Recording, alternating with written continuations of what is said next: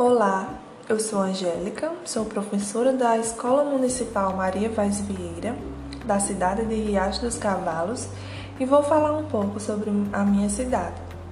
Riacho dos Cavalos é um município brasileiro localizado no estado da Paraíba.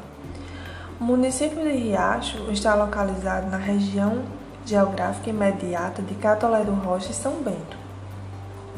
A cidade de Riacho dos Cavalos foi elevada à categoria de distrito de Catolé do Rocha no ano de 1943 e à categoria de cidade em 28 de dezembro de 1961. De acordo com o IBGE, Instituto Brasileiro de Geografia e Estatística, no ano de 2010, sua população era estimada em 8.314 habitantes a área territorial da cidade é de 264 quilômetros quadrados.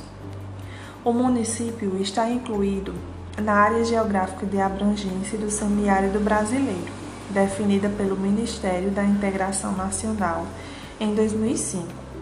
Esta delimitação tem como critérios o índice pluviométrico, o índice de aridez e o risco de seca. Riacho dos Cavalos faz limite ao norte com a cidade de Catolé do Rocha, ao oeste com Brejo dos Santos, ao sul com Jericó, Mato Grosso e Paulista e a leste com a cidade de São Bento. Riacho dos Cavalos é banhado pelo rio Piranhas e possui um açude público construído em 1932 com capacidade de 17 milhões e 600 mil metros cúbicos. Esse açude abastece toda a população da cidade.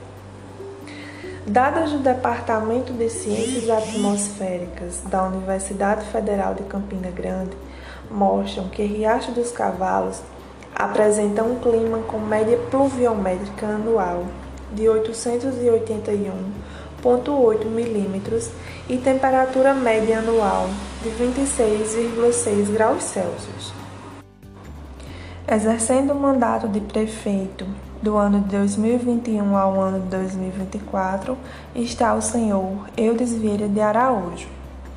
A cidade de Riacho possui festas tradicionais como São João e aniversário da cidade,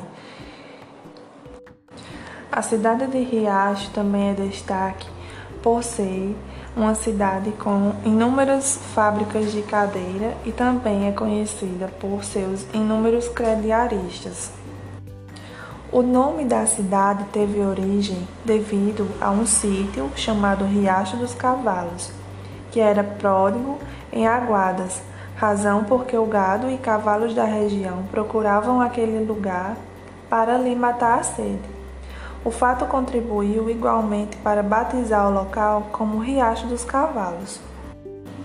Quanto à fundação do povoado, o terreno onde seria mais tarde implantada a cidade pertencia ao senhor Francisco Carneiro Vaz, conhecido na intimidade como Véi Carneiro ou Major Véi, que doou parte de sua terra para que servisse de patrimônio da igreja que seria futuramente ali construída sob a invocação de São Francisco, o santo de sua devoção, que seria óbvio padroeiro da cidade.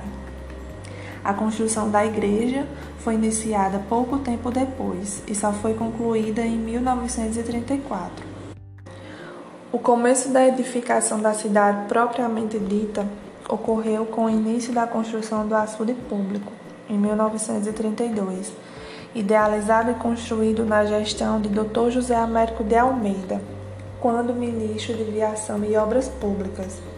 No local denominado Barrocas, foi iniciada a construção do açude público em 25 de abril de 1932 pela Inspetoria Federal de Obras contra as Secas, atualmente DENOX, e concluída em 5 de julho de 1933 o açude Riacho dos Cavalos, que também foi denominado Cabaibu, com seus 17 milhões e 699 mil de metros cúbicos, foi empreendimento de maior vulto e utilidade já executado no município, pois atraiu para a região os maiores benefícios de ordem econômica.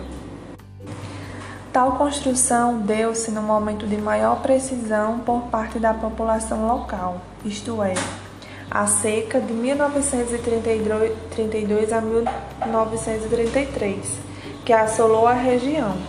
Em 1932, quando o ministro José Américo autorizou a construção do açude, existia aquela localidade apenas duas casas, além da sede do sítio.